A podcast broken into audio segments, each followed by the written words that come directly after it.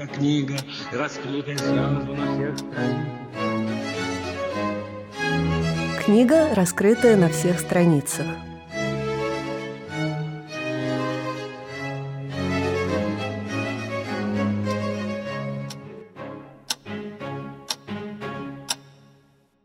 Здравствуйте, с вами Наташа Дельгяда, и это программа «Книга, раскрытая сразу на всех страницах». В студии гость, поэт, переводчик, редактор, публикатор плакатных дневников и, самое главное для нас сегодня, писатель. Наталья Соколовская. Здравствуйте, Наташа. Здравствуйте, Наташа. Вы меня напугали жутко, начав перечислять сначала ипостаси, которых просто уже не существует просто как факт. Их нет, к сожалению. Вы знаете, ты знаешь, Наташа. Потому что если кто-то захочет там найти где-то поэта Соколовскую, то ему надо будет приложить неимоверное количество усилий, чтобы найти стихи, которые я не так давно вообще в интернете, и вдруг я сообразила, что у меня существует в бумаге, и вдруг, э, и вдруг этого нет нигде. И когда я стала их выкладывать, народ очень возбудился. Ну и тогда я решила, что надо бы выложить, и сейчас там они на семи искусствах где-то что-то лежит, где-то что-то еще, но потому что это такое глубокое, девственное, не побоюсь этого слова, прошлое, Примерно то же самое с переводами, к сожалению. Переводы с грузинского закончились в самом конце 80-х, начале 90-х. Их было много, это была замечательная совершенно страница моей жизни. Но начинать с этого, это надо иметь большую фантазию, Наташа, Наташа, я считаю, что как я, один раз я, католик говорят, на всю жизнь а католик. А, если ну человек да, все писал, мы в душе немножечко поэты. Если человек да. писал, переводил, то это Нет, уже осталось, это сохранилось. Это осталось, но это никак не, к сожалению, сожалению, это... Ой, вот есть люди, у которых это качество неприходящее. У меня оно оказалось приходящим. Ну, на самом деле... И уходящим. Очень недавно в нашем издательстве Вита Нова появилась серия «Новый сам издат», можно ее условно назвать, мы ее называем «Времени нет». Это серия, посвященная машинописным изданием, малотиражным. Мы действительно их делаем на печатной машинке. И внутри этой серии существует такая целая грузинская подборка. В этой грузинской подборке в том числе есть переводы Натальи Соколовской. Абсолютно фантастический перевод. Очень забавно, да, что там, да, что самой было смешно, когда, ну, действительно так получилось, когда переводы там Тициана Табидзе, Пастернак Соколовская, Ахмадулина, Пастернак Соколовская, ну, не потому, нет, не только мы волю пославшей меня жены, но так вот в Тициане вот так вот получилось. Это, этого нет, например, там в Галактионе, слава богу. Но если бы мы делали Отара Челадзе, например, в этой серии блестящего грузинского поэта, совершенно изумительно, и прозаика. Его очень, очень часто его знают больше как прозаика. И всякие встретиться со мной шел по дороге человек, там театр, железный театр, Авилум то там было бы много тоже моих переводов, потому что Отар их любил и включал во все свои сборники. Но Я помню как удивительно твой перевод, Наташ, все кончится, всему придет А, конец. это я сейчас, сейчас, сейчас я его изображу, потому что настолько в тему, что даже это, что называется, программное стихотворение на все времена и даже, кажется, на последние времена, которые мы имеем. Да, Тициан Табидзе, сонет поэта. Все кончится, всему придет конец, и не останется на свете очевидца, который описал бы наши лица в тот час, когда срывали с нас венец любви, что не смогла осуществиться. Кто станет вспоминать, как жили мы, как мы любили, вспомнит ли об этом, но для того, чтобы вырвать нас у тьмы, воображение мучает поэта. Над гробьем нашим станет нам сонет. Он воскресит и озарит слезами все, что для вас давно сошло на нет, но живо трепетало между нами. А под конец попросит он Творца в бессрочных буднях поэтов беззащитные сердца не обходить в своих живых молитвах. Ну вот, в общем, как-то так. Да, мы примечательно, что на когда нужно было эпитет вспомнить к слову битого, он не вспомнился, поскольку, так сказать, назвать это, да, наверное, невозможно. Может быть, безумных, почему мне показалось, Нет, что нет, нет. быть... В бездушных, в бездушных буднях и бессрочных битвах. М, А, Да, прекрасно. да, да. Бессрочных битвах. Что мы имеем, э, это страшно, потому что, конечно, и поэты, и понукаемые ими переводчиками, конечно, имеют тенденцию всегда проговариваться. Прекрасный перевод, э, совершенно замечательно смотрится вместе с э, Ахмадулиной и Пастернаком. Ну вот начинала ты, Наташа, как переводчик и как э, Нет, редактор, как... как Нет, поэт. начинала-то изначально-то я, конечно, я даже в литературный институт поступала со стихами. Мгм, Вот, и у меня есть несколько поэтических сборников, кстати, два из которых вышли в Грузии, мгм. благословенные. Ну, в какой-то момент ты начала писать книги, прозу. К- как ты к этому пришла? Да, Каким, какой это был такой. толчок? Значит, в 92-м зимой я вернулась из Грузии, где шла гражданская война. До этого был 89-й год и саперные лопатки, которые тоже я там была. И в этот же год, спустя там три месяца, родился мой сын в 89 году. Когда там, в общем, издательства стали закрываться. Ну и, в общем, был такой конец географии, примерно такой же, который мы периодически переживаем и переживать продолжаем. Только там все-таки было в более мягкой форме. Я вернулась, муж умер в 90-м, и я стала тут, э, в Питере. Ну, надо сказать, меня долго не было, 10 лет так по совокупности, а до этого еще как бы учеба в летинституте. И когда я приехала, тут, меня тут как бы уже и не стояло, потому что все с кем вместе когда-то начинали, что-то было, там какие-то литературные объединения, там замечательный, например, Виктор Соснора, к которому я ходила, да. Все встали на ноги, поняли, что к чему, и тут, здрасте, вот не ждали. Вот, э, время-то было, мы помним, какое. Я была с маленьким ребенком, вообще было не для литературы, ни до ничего. И, слава богу, друзья были, и я стала работать в издательствах тогда в Северо-Западе, потом в Азбуке, потом это, это Азбука Лениздатом и так далее. Вот, и мы делали замечательные книги, действительно, массу замечательных книг. Вот об одной из этих книг только что звонил тогдашний главный редактор одного из издательств, которое, да, который тогда и мы сейчас вот будем заключать передоговор, ну, потрясающе, конечно, потрясающе. И здорово была сделана повесть о Сонечке, такая многосоставная книга с Юлией Бродовской, с Ирмой Кудровой. Книг было много сделано замечательных. Но Ну, Наташа фантастический редактор. Уж извини, что я... э, Я понимаю, что ты Ну, это человек скромный и не как? будешь Нет, сама ты себя знаешь, это хвалить, я когда... похвалю. И вот я уже почти себя похвалила. На самом деле это как пойдет, но когда есть вдохновение... Это по принципу... Вот остаточный принцип стихосложения, стихотворчества у меня остался, он распространен буквально на все. Вот, а ты говоришь, не поэт. Ну да, если есть вдохновение, то ну, ты, вот тут ты сама знаешь, уже удержу. Никакого держите меня семеро. Вот, а если нет, ну как пойдет. Вот. Да, но времена, опять же, были трудные. Плюс были такие времена, которые у меня описаны в повести, вошедшей вот в книгу. Во-первых, она висит в интернете в читальном зале, называется «Буква. История одного безумия» Мгм. о редакторской трудной долюшке. Ну и в частности о заработках, которых не хватает ни на что. Ну и все, как мы знаем и любим. Вот. И приходилось зарабатывать, страшно сказать, первая моя книга называется, ну фактически первая, называется «Литературная рабыня. Будни и праздники». И Мгм. там в такой полушутливой форме описано Еще даже, по-моему, под псевдонимом. да, сначала я испугалась, а потом уже было переиздано, э, уже было переиздано, значит, нормально. Не знаю, чего я испугалась. Мне было, вот, я не, не могла себя соотнести. Это очень интересный момент.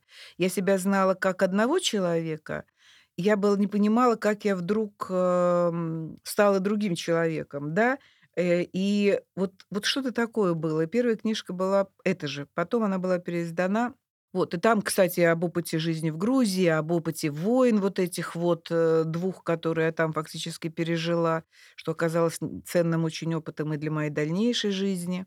И поэтому, да, многие вещи сейчас воспринимаются как-то совершенно под особым углом. Н- Да, и там описан опыт, как я работала литературной таки рабыней. Мгм. Опять же, по при- не, от бо- не от того, что вдохновение взыграло, а потому что, ну, в общем, ребенок маленький, это и как-то концы с концами надо сводить. И так я к своему стыду, но не очень большому, сделала две книжки одной очень милой дамы, которая очень хотела быть писателем, и которой муж потом золотые цепочки дарил за эти книжечки, ну, как автору, вот, значит, книг. И вдруг в какой-то момент, возвращаемся к Марине Ивановне Светаевой, потому что живем по принципу рифмы, Ага. и в какой-то момент я подумала, Наташа, вообще, что ты делаешь? Ты же стихи писала, ты же переводила, ты же чего-то такое могла сама сделать, свое. И получается, как у Марины Цветаевой, да? Господи, душа сбылась, умысел твой самый тайный, Ага. а теперь чего, не сбылась? Что делать-то? Взялась Наташа чесать репу.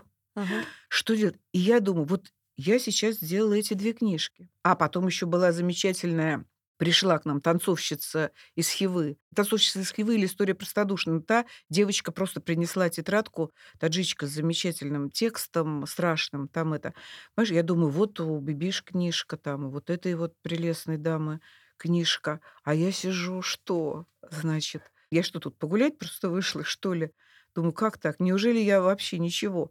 И я, понимаешь, тут я поняла, что я могу мало чего придумывать, могу, но не так, чтобы много. Ага. А на самом деле мне этого больше всего хотелось бы. Но не получается, но не тот уровень, не тот э, тип, как сказать, не дарования, ну, но не тот тип устройства. Мышление. Да, мышление, правильно. Вот. И я сначала начала вспоминать про свою жизнь и поняла, что не, вообще есть что сказать, в Ага. принципе. Хотя, в принципе, может, мало кому интересно, потому что у всех более-менее одно и то же, но все равно нет. И тогда вот вышла эта литературная рабыня, да, Ну, куда ничего себе одно и то же, да. куда вошла история вот этой бибиш, история вот той дамы, Мгм. которая с цепочкой золотой, значит, история жизни в другой стране и попадание в ситуацию войны. Мгм. И вот это была первая книга. А потом тоже не шибко большая придумка, а такой, знаешь, Макондо получилось. Я придумала историю жителей одного подъезда, Мгм. которая, в общем, в каком-то, какой-то степени повторяла жизнь Дома? моего А, подъезда, мгм. дома. Они все другие. Там, там истории были придуманы. Я жутко горжусь, что я придумала, что я вот увидела этих людей, но истории придуманы. Более того, эти истории переплетаются. И мы только, Мгм. в- например, в другой повести узнаем, Мгм. что было вот с тем человеком, который вот в предыдущей повести там вел себя так-то и так-то. Ну и соответственно. Заканчивалась эта э, книга повестью «Сука в ботах», которую до этого в журнале «Новый мир» постеснялись так назвать и переименовали «Дворник Люба». Ну, она же «Сука в Мгм. ботах». Мгм. Вот. Ну и так далее. Это уже была вторая, соответственно. Ну Ага. и книга, которая еще была третья, ну там кое-что повторялось, эм, кое-что было новое. Вот, конечно, очень для меня драгоценный текст для меня. Это не оценочное, это как бы Лично. а, личное. Да, это повесть Вицманблана. Вот там, где я впервые попыталась Потому что я, я понимаю, что это, то есть я это знаю, что это очень безнадежное дело в художественной форме изображать блокаду. Мгм. Это 90% мимо. Особенно современные тексты. Вот я подумала, что ведь блокадные тексты существуют, и ты же сама их публиковала. Да, дневники. Да, Мгм. особенно ну, с дневниками, ну, это вне конкуренции. Понимаешь, Мгм. писать всякую прозу, прозу блокадную, имея ну, дневниковую блокадную прозу, но это э, отчасти такое немножко дело, во-первых, вороватое, естественно, а во-вторых, ну, чуть-чуть безнадежное. Но ты понимаешь, возник такой сюжет из рассказов, из каких-то. Там же все придумано, но придумано из микросуществующих элементов. Мгм. Кое-что сочинено домысленно, понимаешь, кое-что. Более того, потом какими-то дневниками, поздним мною прочитанными, это Мгм. было домысленное, было подтверждено.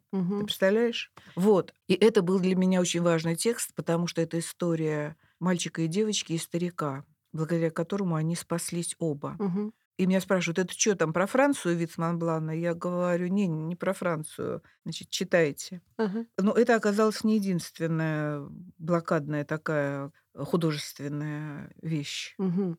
Наташа, вот я тебя слушаю, те имена важные, которые ты называешь из твоих текстов, твоих героев, это, как правило, женские имена. Там Дворник Люба, Бибиш, ну, естественно, та самая редактор в повести «Буква. История одного безумия». Надежда ее звали? Ты молодец. У меня у всех героинь которые как бы чуть-чуть связаны с личным опытом, у меня у всех одно и то же имя. Иногда я, оно звучит в текстах, а иногда оно где-то звучит, вот ее там окликают по имени, это второстепенная героиня, но важная, Надежда. Это имя все время Мгм. там наша Надежда там пришла, наша Надежда Да-да-да, ушла. я тоже А на там- это обратила Нет, внимание. саму героиню зовут Анна. Ага. Но ее там вычислить по, по этому только, ну это даже не важно, Мгм. да. То есть, Женский мир, ты хочешь сказать? да, я хочу сказать, что ты чаще всего пишешь, на- ну, главные герои, по крайней мере, у тебя женщины, да? Ой, ты знаешь, у меня один, одна, по-моему, нет, но одна точно есть вещь, где главный герой мужчина — это доктор. Это была такая попытка написать такую полугламурную вещь, которая почему-то, которая мне как-то даже не то чтобы сильно нравится, но там просто одна есть придумка. Вот, «Винтаж» называется. И вот там главный герой врач как раз, Мгм. доктор. Потом все таки этот старик в виде Сманблана. Я не знаю, на самом деле, ты знаешь, Наташа, мне бы хотелось написать что-то такое, в смысле не то чтобы от лица мужчины, но надо все таки понимать, э, Вот я и хотела да. спросить, почему так получается, ты почему ты так выбираешь? То есть ты чувствуешь, что нужно об этих женщинах, об их судьбе рассказать читателю? Вот кто-то должен знать, да, какой-то такой своего рода долг перед Мгм. читателем? Или тебе просто самой это очень близко и интересно? Вот почему? Слушай, ну ты знаешь, ну, То есть наверное, неважно, потому что прочитает. мне, да, э, потому что я могу сказать, что вот э, действительно, это, ну это так, это и есть. Не потому что это мадам Бавари, это я, понимаешь, но потому что э, действительно в каждом, даже там, где дети, да, ну подожди, кстати, кстати, а может, Дети. вот, э, Васятка Ой, в, фантастический рассказ. да, Да. э, в теленке. Мгм. Вот, во-первых, мужчина, ну хоть и маленький, Маленький. подросток, но потом это просто вот я, ты понимаешь, потому что я в осятке, и никто не скажет, что это девочка. Пусть бросит в меня, в меня камень тот, кто скажет, что это девочка, потому что это мальчик. И ведет себя как мальчик. И... Это мальчик, который начал читать рассказ Платонова вместо того, Да, да? более того, он еще стихи начал писать. И Мгм. этому мальчику я подарила одно из первых написанных мною стихотворений на, ус- на уроке истории про Наполеона. Ты не суй кривого носа за пределы чужой страны. В седьмом классе я писала. А то вылетишь оттуда... Какие актуальные стихи, кстати. А то вылетишь оттуда пуще всякой сатаны. В седьмом классе да, написал. И теперь эти стихи написал, вдохновленный уроком истории, опять же, мальчик, семиклассник э, Васятка. Да, Наташ, давай напомним про этот рассказ, потому что мне-то он очень нравится, я его помню, но слушатели, может быть, не все читали. Подожди, во-первых, он был... Нет, удивительно, он не был напечатан в толстом журнале, его не найдешь, э, его только в сборнике. сборнике, Мгм. да.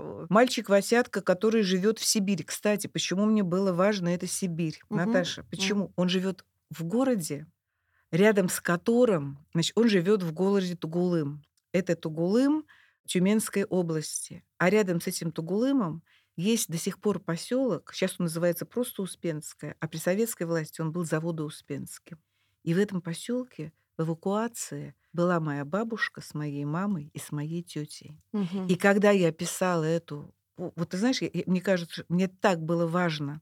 Во-первых, рассказы моей мамы туда вошли Мгм. как они были там в эвакуации. В общем, моя бабушка и моя мама Мгм. жили в доме Васяткиной прабабушки. Мгм. Ну, не на самом деле. Я Это понимаю. Но я это так придумала, что если Что я сейчас туда деле. приеду, Мгм. я это все найду, ты понимаешь? Вот, и найду место, где работала моя бабушка, и найду там вот эти печи, которые оставляли в школе на ночь, топили, чтобы дети приходили в какие-то теплые классы. И, и то место, где работала бабушка. Да, и самое главное, я подарила историю, по-моему, там, знаешь, это посоку у Васятки, про бабушка, бабушка и мама, то это я сама уже там, чтобы не путаться, писала так, это Степанида. Значит, вроде Степанида, это как раз прабабушка.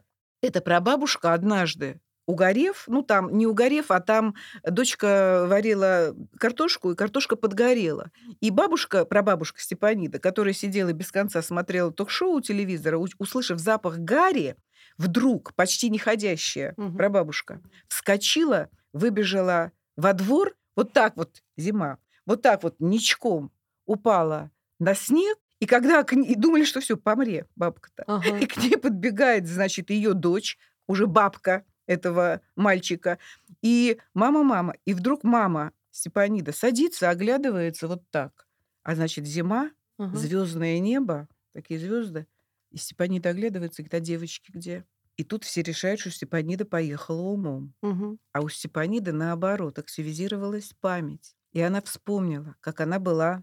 И Степанида в «Осятке» рассказывает, как она была ребенком, как к ним выковыренных привезли, это эвакуированных привезли из Ленинграда, как там была женщина с двумя девочками, как ночью не, за- не закрыли задвижку, они угорели, случайно жилищ- жилищко вот проснулась, то есть моя бабка, проснулась, это, это было правда, значит, проснулась, и только Степаниды не было, и всех растолкала, и как они детей выносили на руках во двор, и как Степанида действительно очнулась, и рядом с ней были две девочки.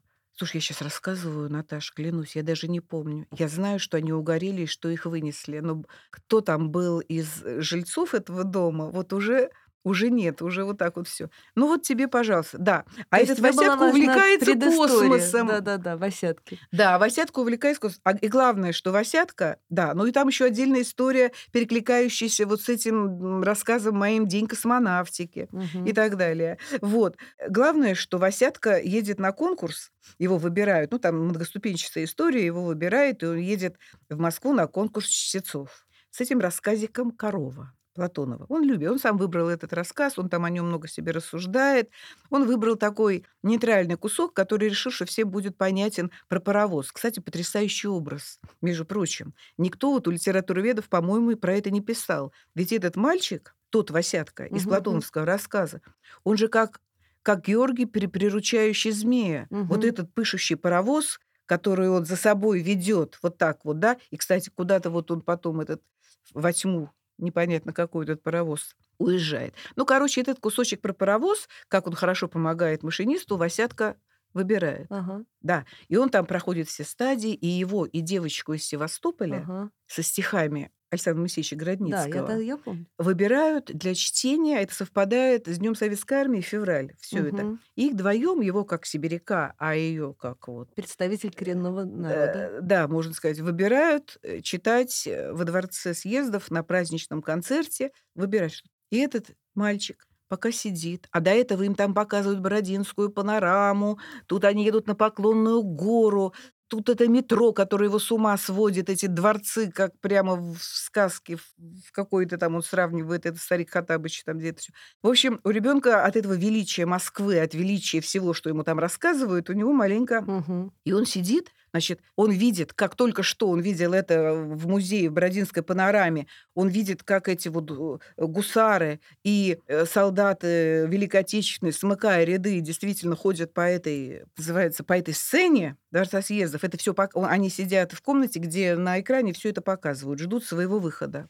И он понимает, что вот этот вот кусочек про паровоз, Это в не эт- то. это не то. В этой ситуации это не канает. А поскольку у него память, и он этот рассказ выучил наизусть, причем его учитель литературы дал ему последнюю редакцию, куда вот не подцензурную. Мгм. Он ее и выучил. И, короче говоря, он понимает, что это не то, что в этот великий момент нужно от него вот этому всему, где сидит все высокое начальство, а у него еще температура, он еще подзаболел. То есть у него жар, мать его хотела его, но ей не дали просто. Если сказали, нет, мальчик будет читать, вот вам таблетка, раз он уже заявлен, значит, он уже будет. Все. Мгм. Значит, он сидит, значит, у него его жар пробивает, он понимает, что он должен прочитать что-то великое, и он выходит один на эту сцену, лицом к залу, и говорит, наша корова умерла. Она отдала нам все. Печень, там, кожу, это все. Она отдала для того, чтобы у нас а, было... А корова давала молоко. У нее был теленок. И я тоже хочу, как та корова. Я хочу отдать все родине. И тишина. И он стоит и не понимает, что делать. И, наконец, первые ряды начинают хлопать, и дальше уже все хлопает. И когда он заходит за сцену, к нему бежит распорядитель, который за все это. И кто тебя научил? Что ты нес? Какая там эта корова? Какая Какое печень? вообще что? Какая, какая печень? Какая чего? И тут Ага. подбегает его мать и первый раз за все это время выдергивает его, говорит, убери руки от моего сына. И она его увозит. И на станции Тугулым поезд никогда не останавливал. Никогда, в общем, поезд там, скорый поезд, скорый, не останавливался. Он останавливался, когда в, блок... в войну, в блокаду на этой станции, вот когда сходили, да, мои реальные, бабушка это, и вот, да, этот поезд, мать, потому что, ну, он, он болен был, ребенок, у него жар был. И, короче, это был вот фактически никогда еще раньше скорый поезд Москва, какая конечная станция была уже, не помню, через всю Сибирь он. Раньше не делал остановки. И вот ради них останавливают этот поезд, и он на руки отца, просто вот ребенок в руки отца попадает. И Вот. Это рифмуется, кстати, с паровозом. Да, о, Смотри, молодец. Я даже про Наташка молодец. Я вот, видишь, я всегда говорю там Игорю Николаевичу Сухих, он иногда мне говорит, вот, смотрите, вот здесь как у вас интересно. Я говорю, Да, надо рифмы, же. рифмы. А, а я и не заметила. То есть не, не это называется случайная находка. Он говорит, так в этом же и ценность, Да, что да. вот то подсознание, как оно работает. Но главное то, что тоже, понимаешь, когда ребенок падает в руки отца, Мгм. то есть мы можем это очень широко прочитать. конечно. Вот. И хотелось бы, чтобы наши дети в руки отца, в общем, с большой буквы. Наташа, с тобой сложно, потому что хочется говорить сразу обо всем. Я так подготовила списочек вопросов, мол, а как вот редакторская работа влияла на твое творчество, да, на то, что ты сама писала? Может, там что-то тебе очень понравилось или с чем-то хотелось поспорить?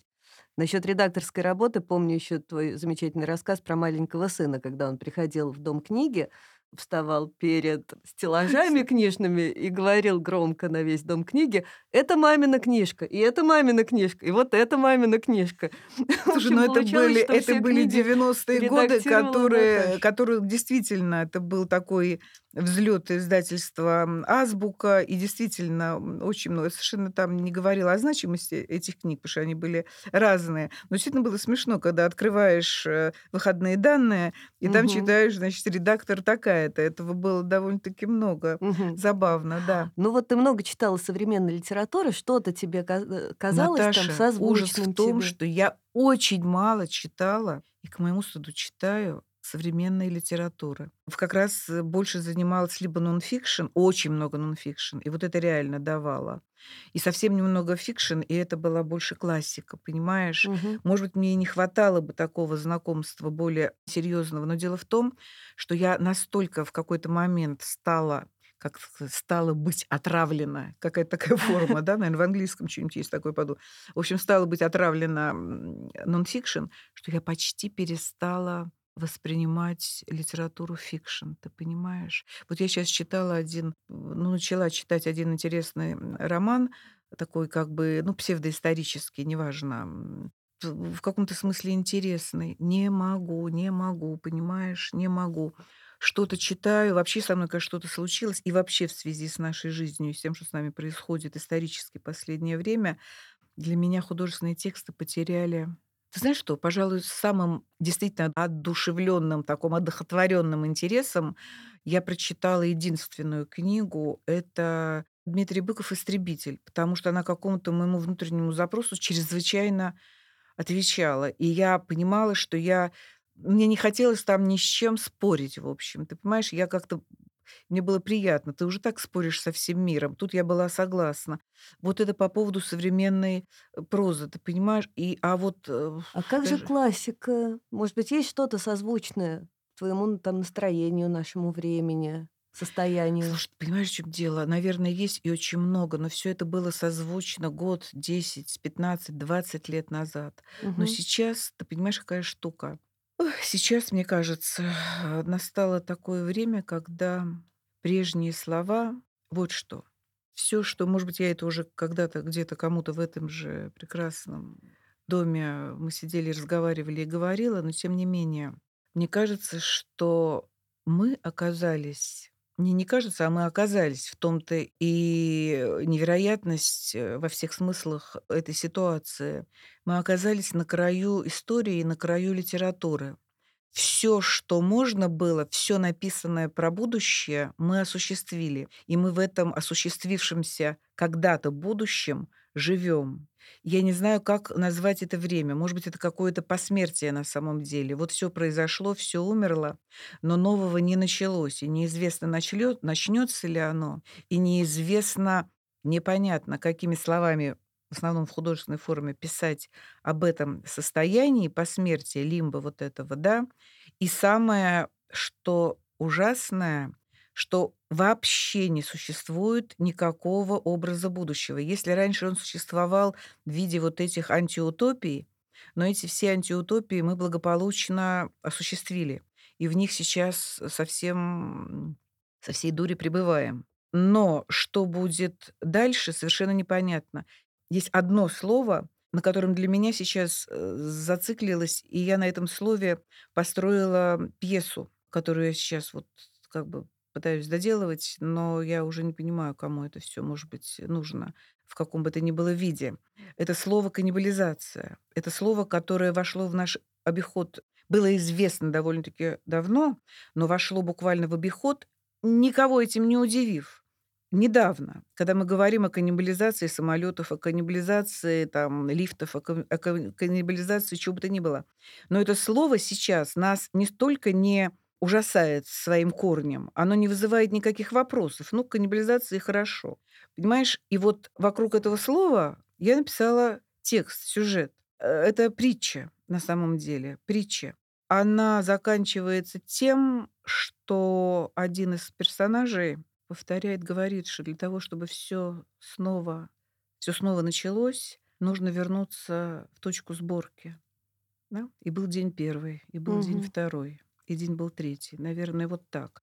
То есть, понимаешь, и вот как вот из этой точки начинать смотреть э, в будущее, из этой еще непонятной. Тем более, что у меня все заканчивается, что когда доходит, и был день шестой, и создал Бог человека, и сказал, что это хорошо, и он летит над этой землей и повторяет.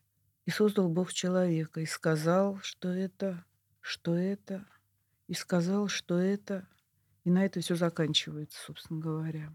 Так что вот как из этой точки, вот и все.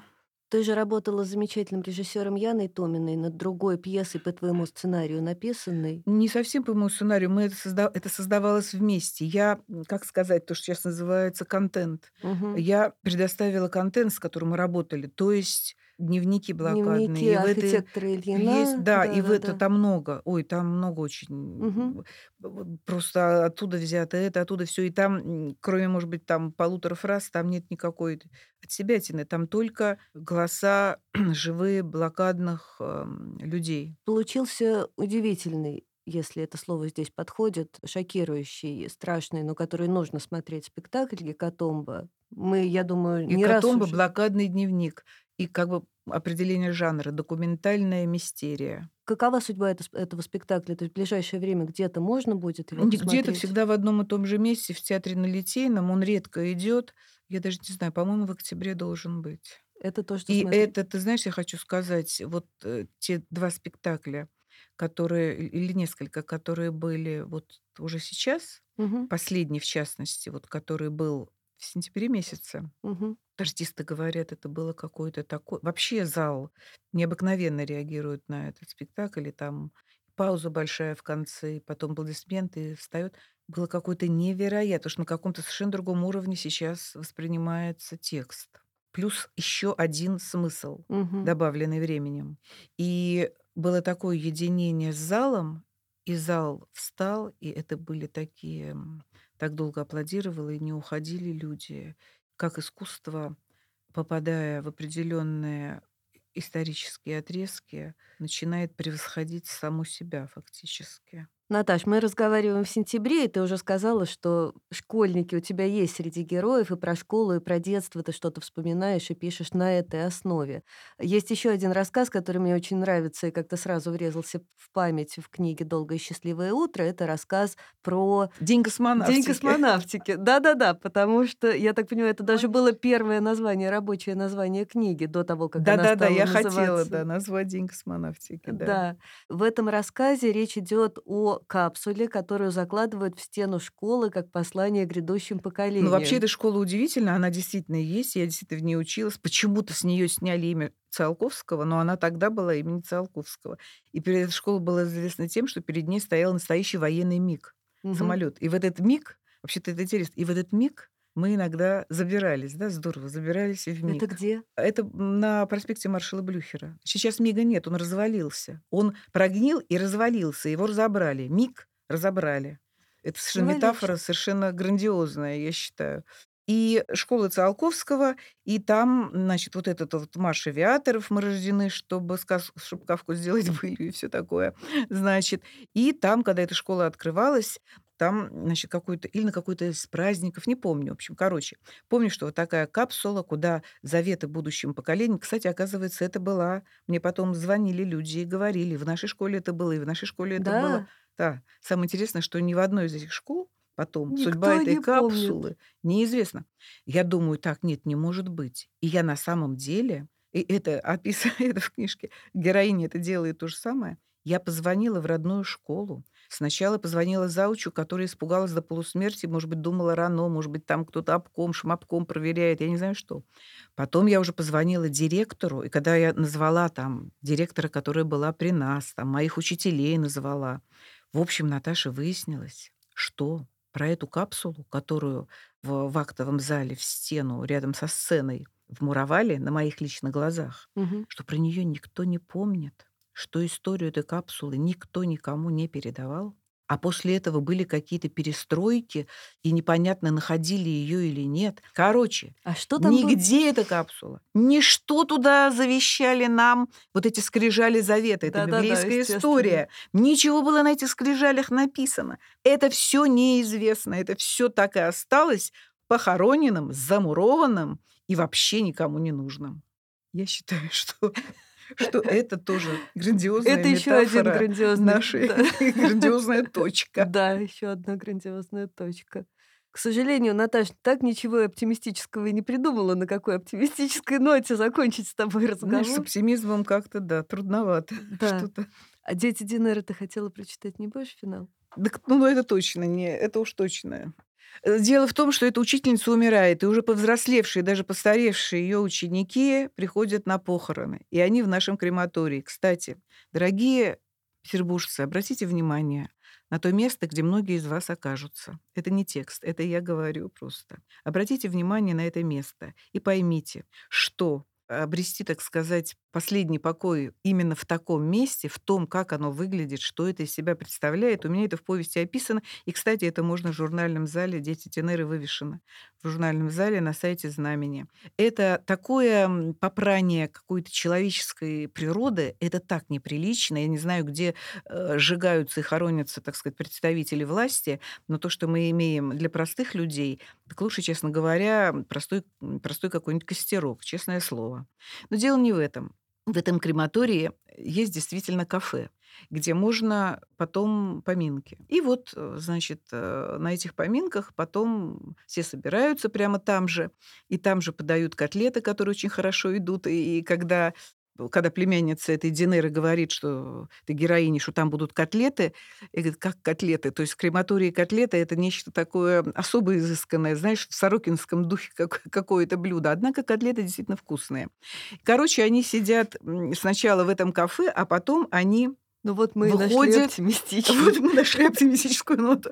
И потом они выходят, э, а точнее героиня выходит из кафе вот в этот холл, который был освещен, где висят табло зал первый, зал второй, там зал такой-то.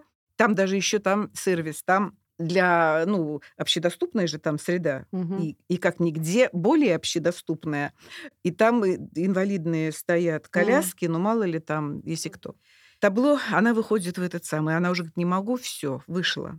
Табло, где недавно были фамилии, погашено, и верхний свет погашен. Силуэты растений, как души мертвых на берегу Стикса.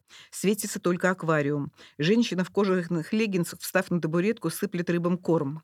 Освещенный со двора фонарями вестибюль пуст, и дети катаются по нему в перегонки на инвалидных колясках. А дети — это правнуки Динеры. Уже в темноте люди осторожно спускаются по заметенной снегом скользкой лестнице. Держа за руки детей, помогая старикам, они идут вдоль центральной аллеи к выходу. У ворот их ждет автобус, чтобы отвезти на площадь мужества. Метель, которая весь день стелилась низом, поднялась вверх и теперь волнами смыкается высоко над головами идущих. Спасибо, Наташ. Не за что. Всегда рада. Нет, спасибо за, серьезно за все тексты, и подготовленные тобой, и написанные тобой, и опубликованные тобой, и за выставки. Наташа Соколовская, человек, который с разных сторон наверняка вам известен. С нами была Наталья Соколовская, которую можно представлять долго, поэтому второй раз не буду. Говорили Спасибо. о писательской твоей стезе в первую очередь. Спасибо. Спасибо.